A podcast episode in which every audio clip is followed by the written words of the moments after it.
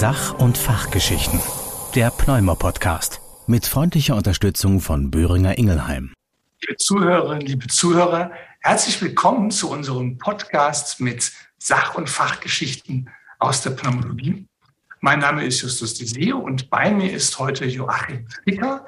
Er ist Chefarzt am Klinikum Nürnberg und leitet dort die Universitätsklinik für Pneumologie der Paracelsus Privatuniversität. Hallo Joachim, herzlich willkommen.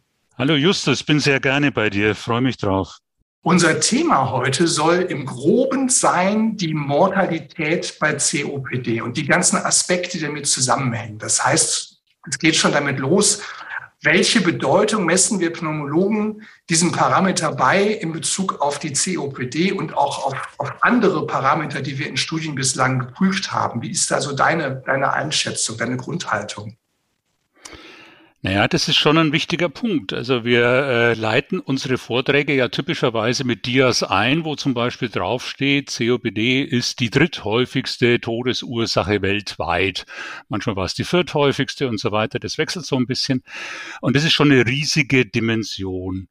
Und äh, um vielleicht gleich einen anderen Aspekt vorwegzunehmen. Wenn wir jetzt sagen, wir haben hier eine Erkrankung, die die dritthäufigste Todesursache weltweit ist und wir ändern da was an der Mortalität. Wenn das wirklich gelingt, das hätte ja einen riesen Impact. Ja, und ich, wo du sagst, mir ist es früher auch wirklich so gegangen. Es, es kam, ja, es kamen Studien raus, wir tun was an den Exazerbationen als Beispiel.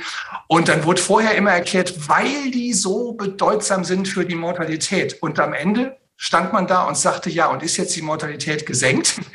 Nö. Also wir, wir haben schon, wenn man jetzt sich mal mit den Kardiologen vergleicht, haben wir im Grunde über, über viele Jahre zugucken müssen, wie die Kardiologen mit jedem Medikament wieder eine Mortalitätsreduktion demonstrieren. Die sprechen ja dann auch von den sogenannten harten Endpunkten. Und wir Pneumologen, ich, ich habe noch im Kopf, dass auch teilweise Referenten wirklich sagen, ja, das ist ja eine rein symptomatische Therapie in so einem in so einem entschuldigenden, schrägstrich abwertenden, äh, ja, in so einer Konnotation, als wäre das nicht gut. Wobei man ja sagen muss, jemandem Symptome zu lindern, hat auch was. Ne? Also da bin ich völlig dabei. Es war teilweise schon auch peinlich, was wir da so an Daten hatten, die wir so als Referenten bei verschiedenen äh, Situationen präsentieren konnten. Und jetzt auch wirklich Mortalitätsdaten zu haben, ist schon ein ganz wichtiger Punkt. Da bin ich dabei. Und äh, wenn wir weit zurückdenken, wir hatten ja früher Studien, da haben wir darüber geredet, dass es in der einen äh, Gruppe 47 Milliliter FFV1 Unterschied im Jahr gab, in der anderen 60. Ja, und hat man ja selbst schon kaum geglaubt, dass dass das irgendein relevanter Unterschied ist. Aber jetzt sprechen wir über Gesamtmortalität und das ist nun wirklich der härteste Endpunkt, den wir haben.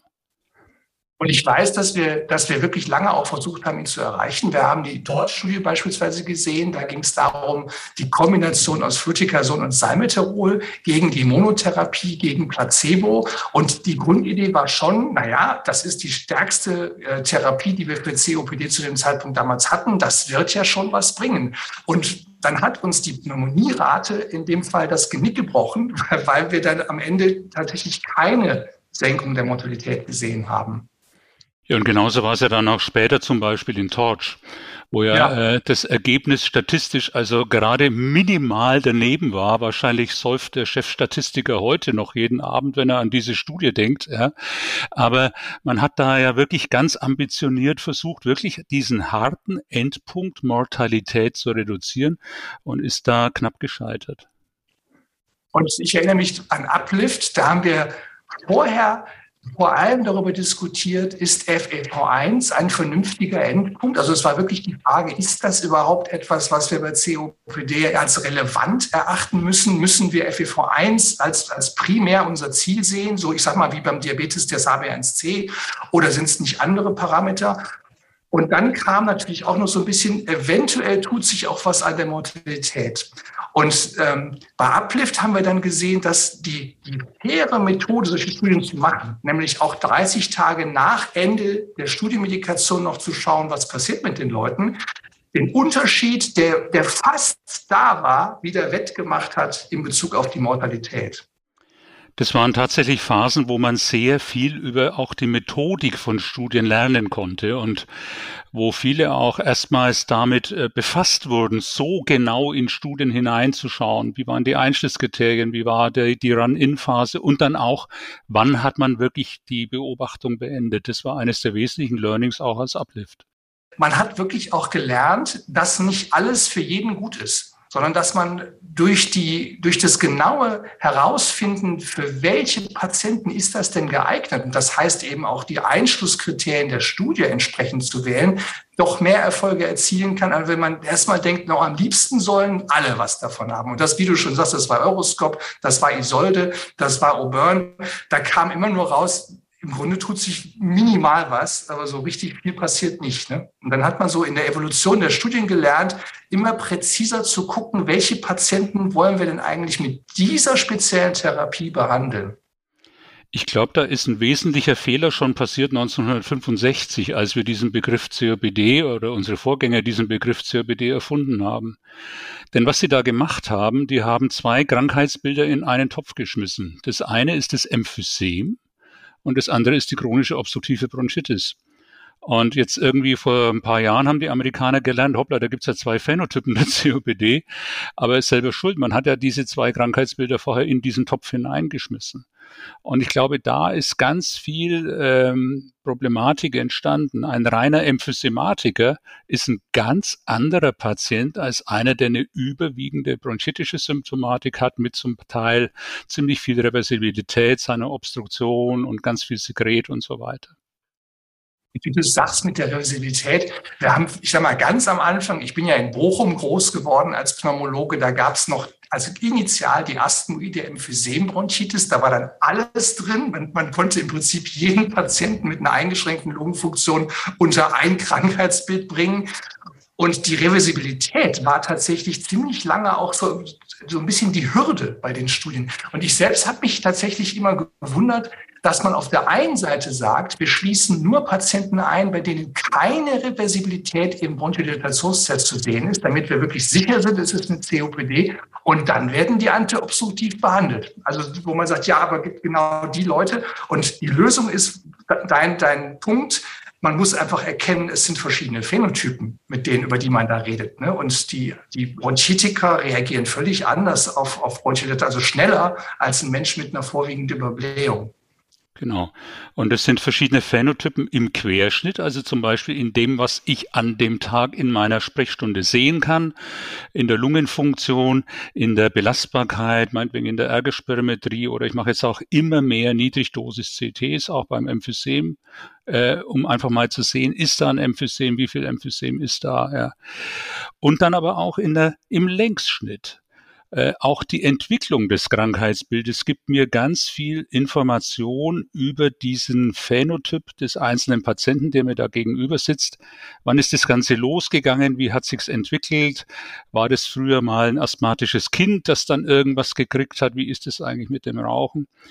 Ähm, und da kommen dann auch so Dinge hinein wie Exazerbationen. Ja, das muss man dem Patienten überhaupt erstmal erklären. Was ist denn das eigentlich? Ja, und ich habe Patienten, denen erkläre ich seit zehn Jahren und dann weiß es wieder nicht.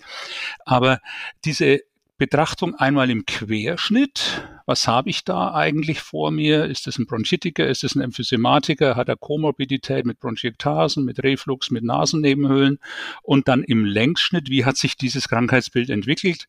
Ist es einfach ein langweilig vor sich hin verschlechterndes Krankheitsbild, ja, jedes Jahr schlechter, so ein klein bisschen, paar Prozent?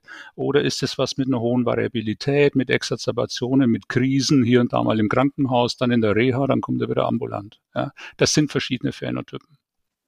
Dein, dein Aspekt des CTs, des Niedrigdosis-CTs in der Praxis ist es tatsächlich so, auch heute noch unterscheiden Patienten zwischen den Bronchien und der Lunge.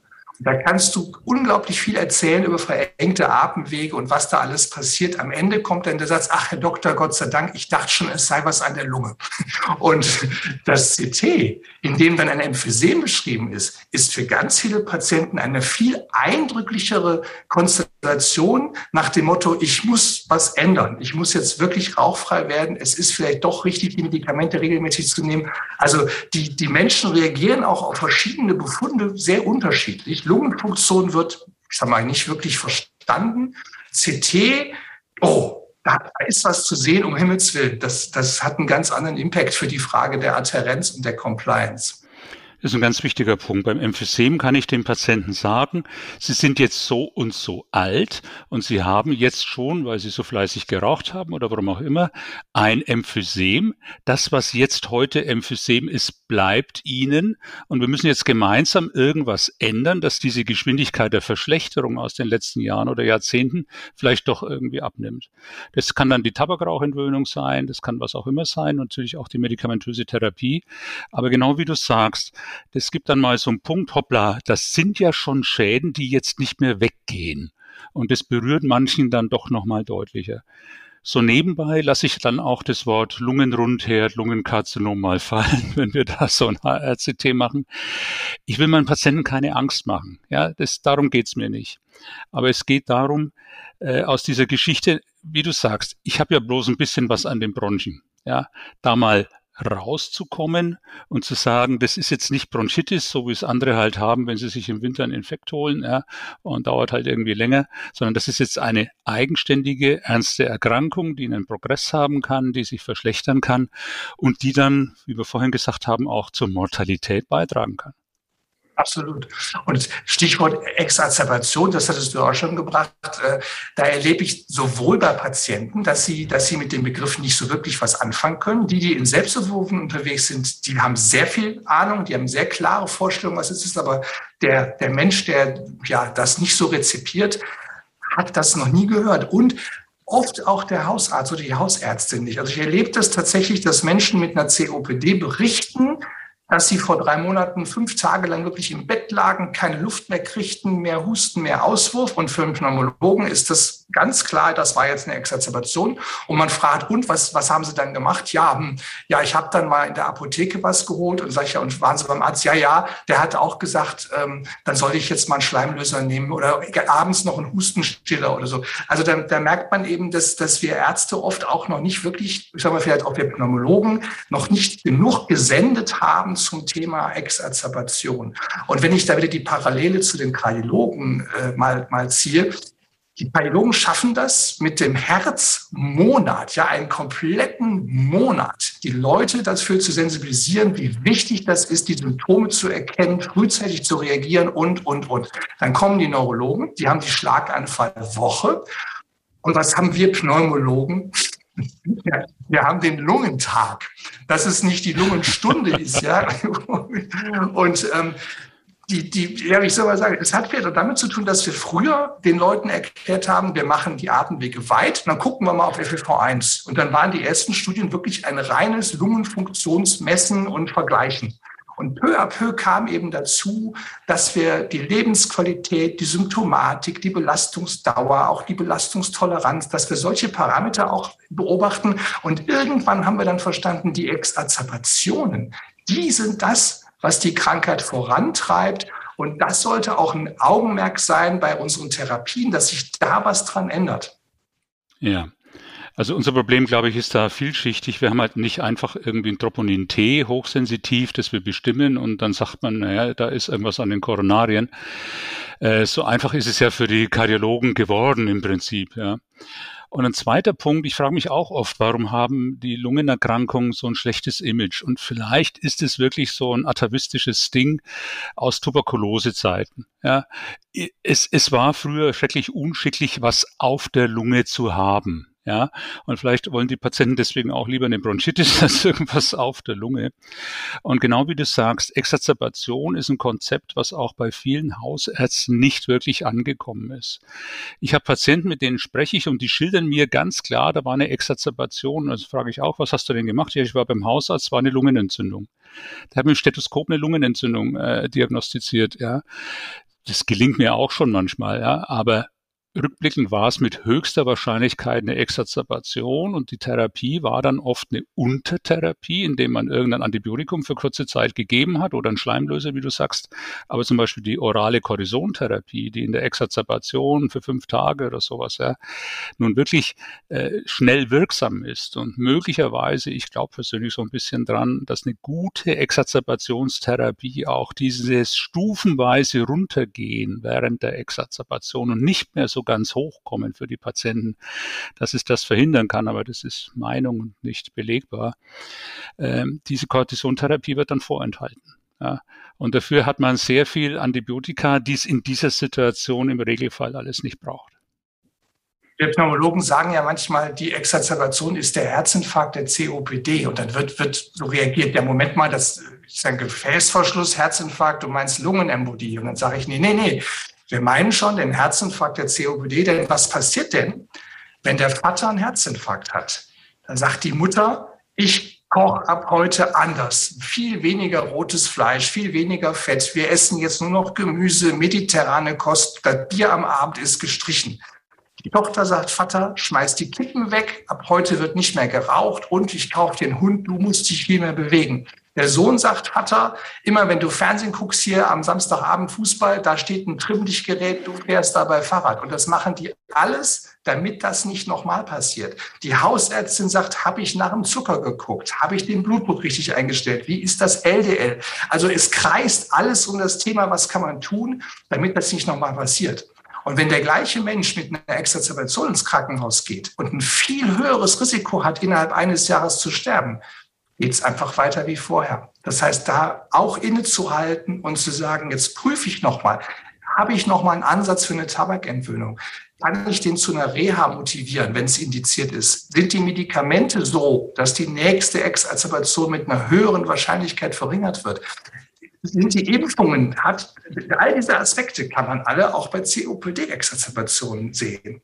Ich glaube, das, was du so im Nebensatz gesagt hast, ist ganz wichtig und das haben viele nicht realisiert. Die Prognose nach einer stationär therapiepflichtigen Exazerbation ist deutlich schlechter als nach einem Herzinfarkt. Und das ist in den Köpfen nicht drin.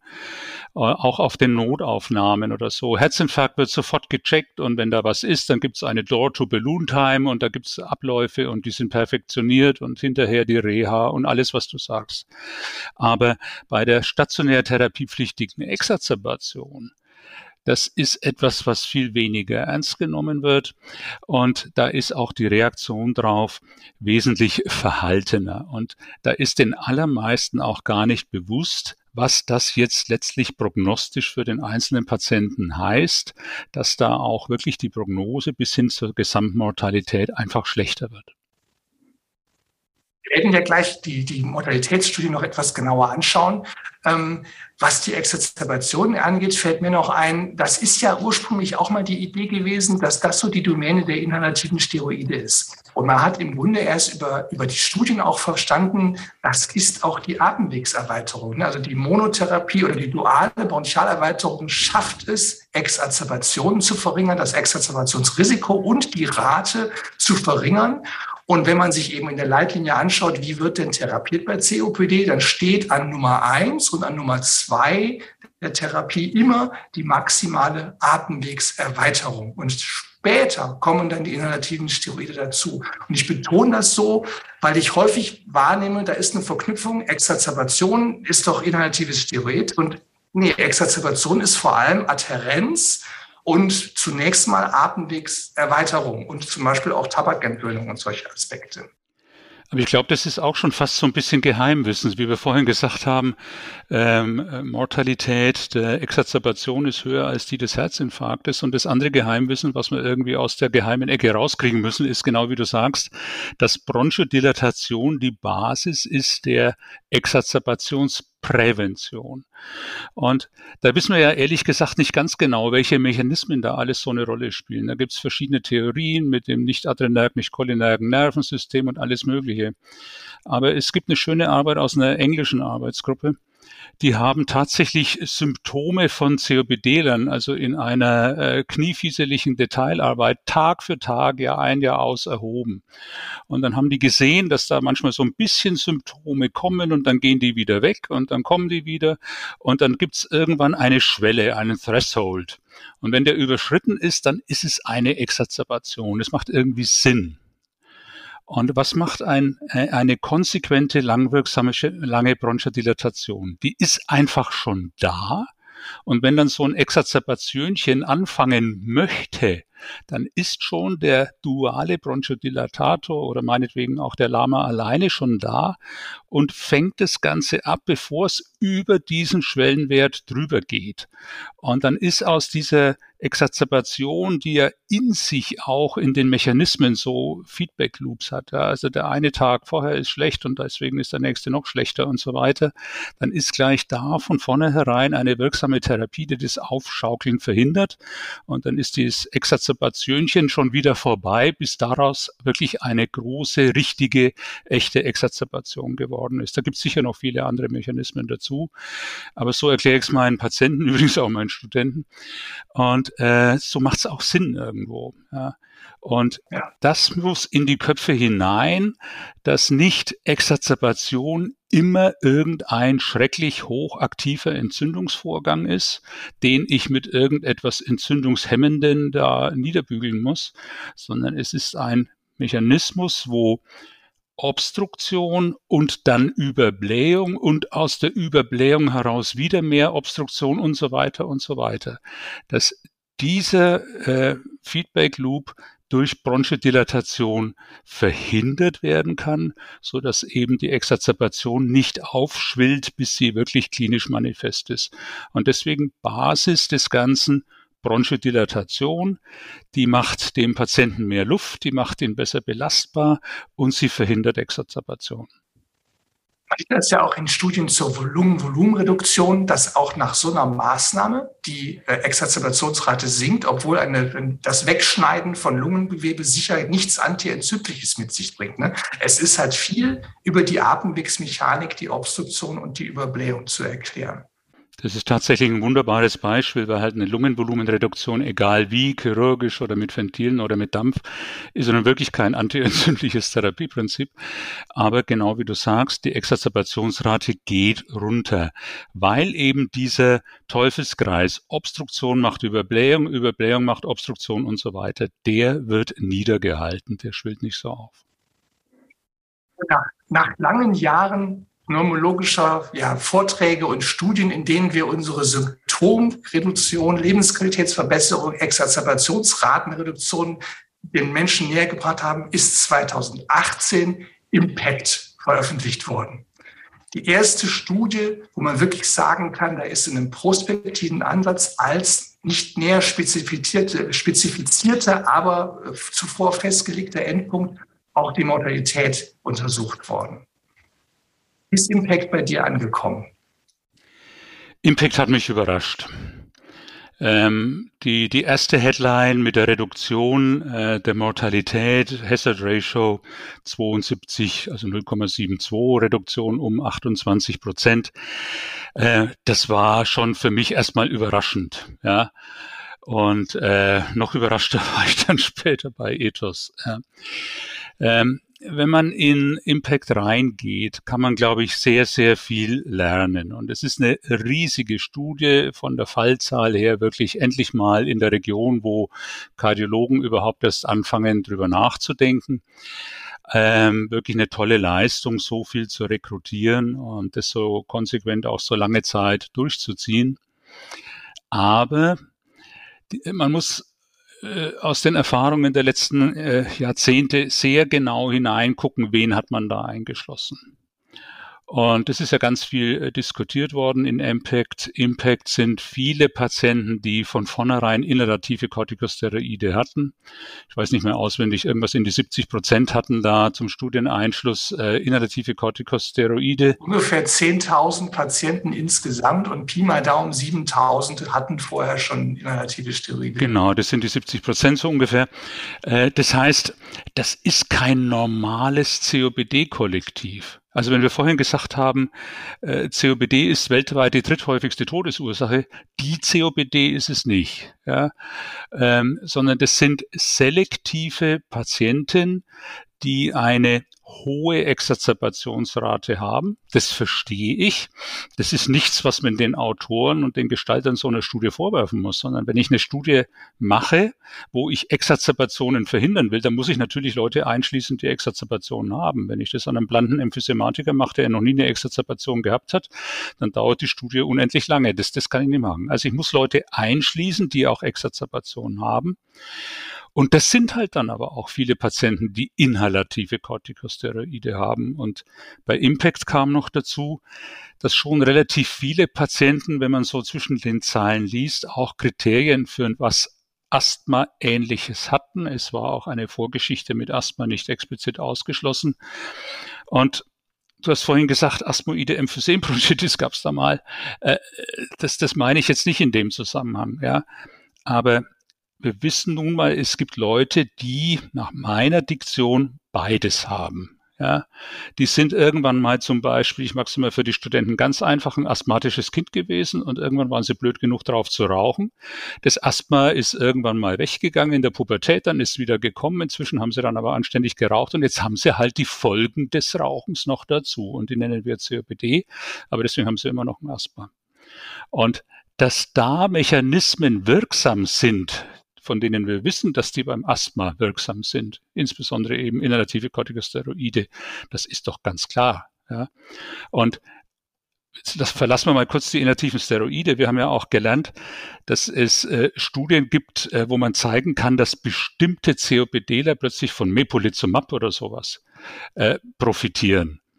Das ist aber doch eine Asthmatherapie. Ja? Und da muss man klipp klar hineinschauen und da gibt es offenbar treatable traits, also Krankheitsmechanismen, die bei jemandem, der zugegeben schon den äußeren Phänotyp eines COPDlers hat, aber bei dem eben auch Mechanismen eines Asthmas unterwegs sind, die ich da behandeln kann. Und die Krankheitsbilder sind schwer auseinanderzuhalten. Und deswegen habe ich vorhin gesagt, wir müssen nicht nur im Querschnitt die Patienten anschauen. Was habe ich an Befunden an dem Tag, wo er mir heute gegenüber sitzt? Sondern ich muss auch den langfristigen Verlauf mir anschauen mit der Entwicklung der Erkrankung und mit der Exacerbationshistorie und so nebenbei auch mit dem, welche Medikamente haben ihm denn geholfen? Ja?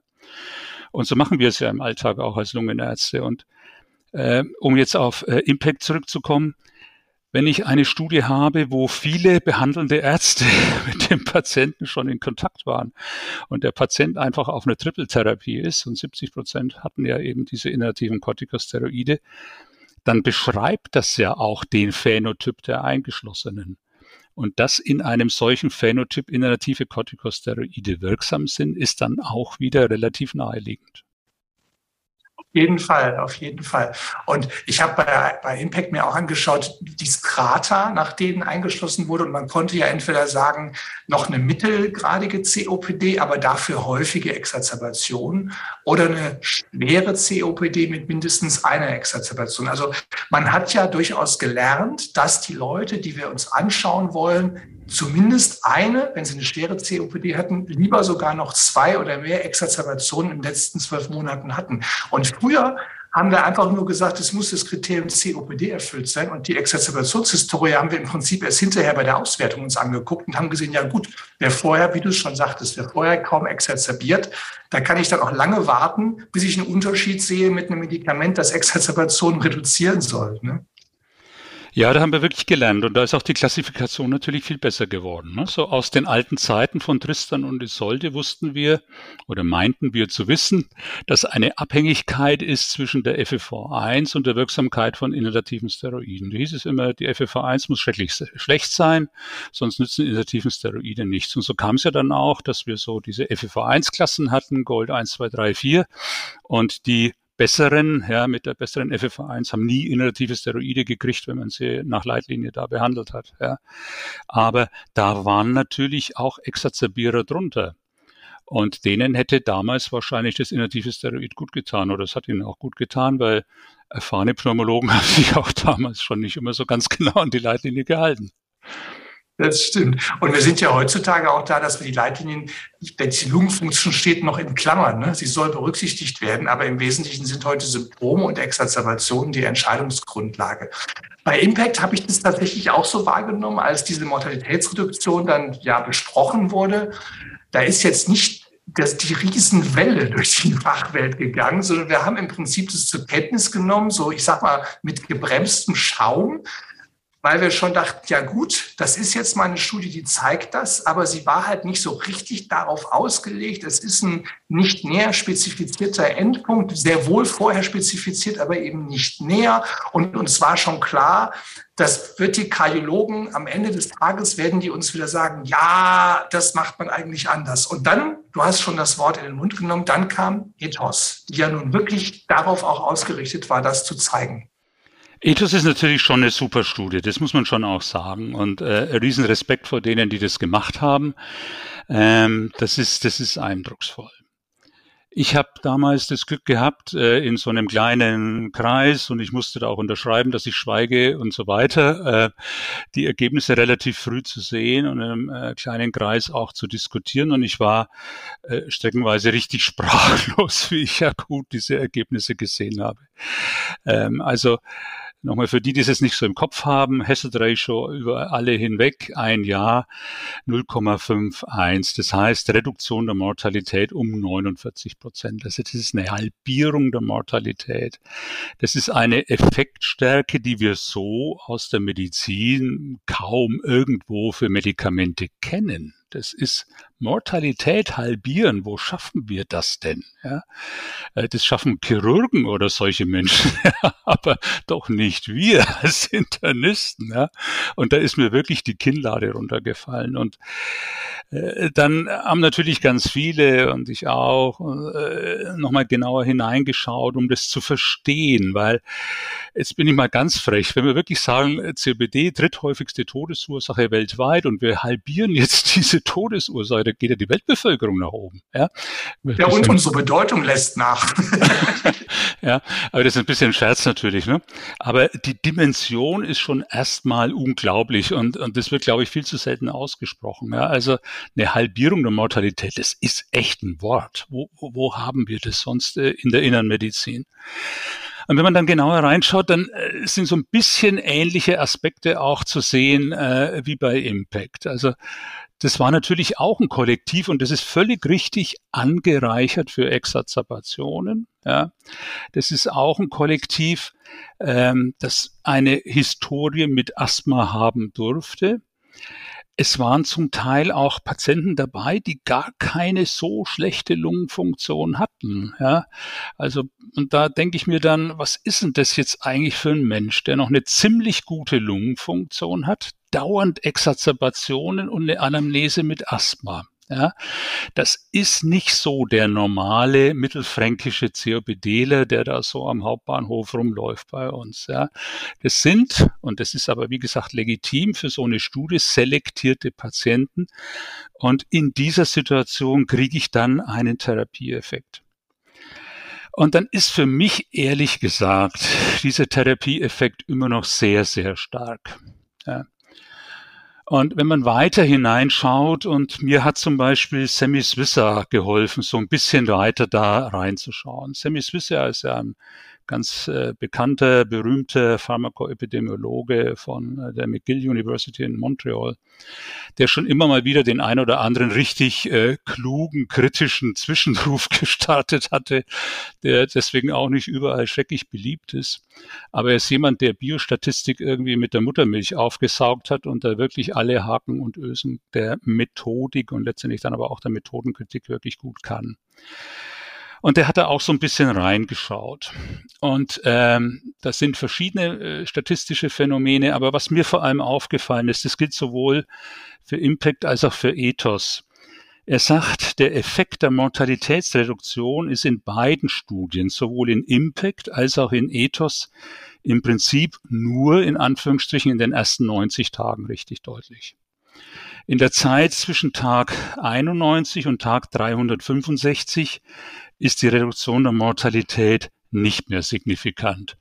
Die ist da, ich lese das jetzt mal ab, um keinen Fehler zu machen, bei Impact für den Tag 91 bis 365 ein relatives Risiko von 1,03, also kein Effekt mehr. Und bei Ethos immerhin noch 0,86, aber das ist nicht mehr statistisch signifikant. Und jetzt haben wir ein bisschen ein komisches Bild. Das heißt, wir haben in den ersten 90 Tagen einen sehr starken Effekt. Jetzt lese ich es auch wieder ab, um dann nicht zu lügen. Bei Impact ist das relative Risiko Gesamtmortalität in den ersten 90 Tagen nur 0,24. Das heißt, die Mortalität in den ersten 90 Tagen ist um 76 Prozent reduziert und bei Ethos ähm, ist es 0,37, also um 64 Prozent reduziert. Das heißt, dieser Gesamteffekt, den wir so gelernt haben aus dem Abstract und so weiter, der teilt sich in zwei Phasen. Der wesentliche Effekt ist in den ersten 90 Tagen und im restlichen Jahr tut sich nicht mehr viel. Und das ist eigentümlich. Ja. Und da muss man tatsächlich sagen, eine der, gibt verschiedene Erklärungsmöglichkeiten, aber diejenige, die für mich da am plausibelsten ist, ist tatsächlich, dass die Art des Studieneinschlusses hier eine Rolle spielt. Und in beiden Studien waren eingeschlossen Patienten, die sehr häufig inhalative Steroide hatten, so wie wir es vorhin diskutiert haben, wahrscheinlich durchaus mit Sinn und Verstand und durchaus auch eben inhalative Steroide, die vor Studieneinschluss geholfen haben, das individuelle Krankheitsbild zu stabilisieren. Und dann wurden die randomisiert und dann kamen naturgemäß eben Patienten in eine Situation, dass sie vor der Studie ein ICS hatten. In der Studie waren sie dann auf Lama Laba ohne ICS und die hatten einen Entzug. Und dieses Phänomen des ICS-Entzugs war in den ersten 90 Tagen sehr deutlich. Da ist dann der Vorteil derer, die das ICS weiterhaben. Und es war natürlich auch umgekehrt in den 90, ersten 90 Tagen welche da, die vorher kein ICS hatten und dann durch die Zugabe von ICS profitiert haben. Das sind beide Effekte. Deswegen ist der Effekt in den ersten 90 Tagen gar so stark. Ja. Aber danach verliert sich dieser Effekt. Und von daher bin ich mir jetzt eben nicht ganz sicher, ob die Weltbevölkerung wirklich explodieren würde, wenn wir jetzt alle COPDler mit Triple oder mit inaktiven Steroiden versorgen würden. Ja, äh, es würde vielleicht die ersten 90 Tage einen starken Effekt geben. Ja, aber wie lange der dann anhält, bin ich mir nicht sicher. Ich möchte jetzt da nicht defetistisch sein. Ja, das ist einfach Methodenkritik und das ist meine Art und Weise zu verstehen, wie ein so riesiger Effekt in so einer Studie sein kann. Ja. Was ich damit nicht leugne, um Gottes Willen, ist, dass es einen Phänotyp der COPD gibt, der von inhalativen Steroiden profitiert. Den können wir vielleicht gleich noch mal ein bisschen skizzieren. Ja. Aber es ist nicht eine Therapie für die Breite aller COPD-Patienten. Das ist ja so ein Punkt. Eine Impact und Ethos haben beide die Triple-Therapie untersucht versus eine Kombination aus zwei Wirkstoffen, haben beide in Endpunkten Mortalitätsreduktion gezeigt. Und ich höre manchmal von Ausärzten, dass die sagen, ja, soll ich jetzt hier jeden auf eine Triple einstellen? Das kann es doch auch nicht sein. Das bedeutet, für uns ist ja auch wichtig zu sagen, wer ist denn so ein klassischer Kandidat, den ich tatsächlich vielleicht mit einem einzigen Wirkstoff, mit einem atemwegserweiterten Wirkstoff behandelt, wer ist der typische Patient oder die typische Patientin, die eine duale Bronchialerweiterung bekommt und was sind die Kandidaten, bei denen man sagt, und dann wechsle ich aufgrund dieser oder jener Umstände auf die Trippeltherapie. Hast du für dich so, so Patiententypen, die du charakterisieren könntest in diese drei Gruppen? Ja, habe ich schon natürlich. Und äh, für mich heißt Monotherapie bei der COPD Lama. Ja, also eine LABA-Monotherapie würde ich wirklich nur in ganz besonderen Ausnahmefällen machen, wenn irgendwas gegen ein Lama spricht. Und Lama-Monotherapie, das sind Patienten, die eine relativ friedliche COPD haben, die haben keine häufigen Exazerbationen, die können schon mal eine Exazerbation haben, aber die haben im Vordergrund Dyspnoe-Symptomatik, haben eine milde Belastungsdyspnoe und die haben ein äh, unspektakuläres, sage ich jetzt mal, Krankheitsbild. Da gehe ich mal rein mit einem bewährten äh, in, äh, inhalativen Anticholinergikum und schau mal, was draus wird. Ja, wie es verträgt, da gibt es so ein bisschen Mundtrockenheit manchmal. Ja, Das mit der Prostata sage ich immer gar nicht von vornherein, weil wenn man als älterer Mann lange genug auf seine Prostata fühlt, dann merkt man da immer was. Ja. Und ähm, ich frage so ein bisschen schüchtern nach dem Glaukom. Ja. Und wenn ich dann jemanden habe, wo ich sage, okay, das ist ein Stückchen besser, aber der könnte noch was brauchen, dann bin ich relativ schnell von der Lama-Monotherapie auf einer Lama-Laba-Therapie, weil ich dann einfach zwei verschiedene synergistisch wirksame Therapieprinzipien kombiniere. Ich kriege mehr Bronchodilatation, ich kriege mehr Entblähung. Wir Fachleute wissen, es ist gar nicht unbedingt, dass der Bronchus so viel weiter ist, sondern es ist die Entblähung der Lunge, die die Patienten dazu bringt, sich einfach dann doch besser, länger, stärker belasten zu können und eben auch Exazerbationen verhindert. Also die Tatsache, dass jemand bei einer unspektakulären COPD so ein bisschen Exazerbationchen hat, zwingt mich nicht von vornherein in eine Trippeltherapie oder eine ICS-Therapie Therapie. Und das sagen ja auch die Leitlinien. Da steht ja für jeden geneigten Leser, der das genau lesen würde, äh, drin, äh, Exazerbationen trotz bronchodilatorischer Therapie. Und in die Situation muss ich meinen Patienten erstmal bringen. Das heißt, ich muss ihm eine effektive duale Bronchodilatation etablieren. Und wenn er dann immer noch Exazerbationen hat, dann fange ich an, drüber nachzudenken, ob der ein ICS hat. Was mir auch äh, eine Indikation ist für Lama Mono, das sind die Patienten, die vielleicht gar nicht so obstruktiv sind, aber die viel bronchitische Symptomatik haben. Die also wirklich relativ großvolumigen Auswurf oft haben und wenn die dann keine Bronchiktasen haben, das ist ja ein ganz anderer Algorithmus dann, aber wenn die keine Bronchiktasen haben und einfach unter dem Sekret leiden, dann kann ich mit dem Lama, meinen Studenten sage ich immer, die Bronchien etwas trockenlegen. Ja, und das geht und das wird auch gut vertragen und das wird von Patienten äh, sehr, sehr äh, wertgeschätzt auch. Also wie gesagt, Lama-Einstieg, dann Lama-Laba und wenn ich auf duale Bronchodilatation noch einen Handlungsbedarf sehe, dann denke ich über ICS nach. Was es nicht mehr gibt und hast freundlicherweise auch gar nicht mehr danach gefragt, ist die Therapie mit LABA-ICS. Ja, das stimmt. Die ist in unserer Denke, in der Stufentherapie der COPD gar nicht mehr drin. Ja, das muss man auch mal explizit sagen, was man nicht sagt. Ja, richtig, also, richtig. LABA-ICS ist nicht mehr drin man sieht, es, es lohnt sich wirklich hinter die Studien zu gucken, auch, auch überraschende Nebenaspekte noch zu finden. Man sieht, dass die Geschichte der COPD über primär mal nur auf die Lungenfunktion gucken, dann zu verstehen, es geht um Symptome, dann weiter zu lernen, Exacerbationen sind das, womit man die Prognose beeinflussen kann, bis hin dann zur Darstellung der Mortalitätsreduktion. Wir haben viel gelernt und du hast das auch wunderbar präzise auf den Punkt gebracht, wie man am Ende für die Praxis damit umgehen kann. Ich habe dir, wir haben am Ende des Podcasts immer so eine überraschend andere Studie, auch eine mitgebracht. Und diese Studie, die kommt aus Israel und die heißt Effects of Remote Retroactive Intercessory Prayer on Outcomes in Patients with Bloodstream Infection, Randomized Controlled Trial.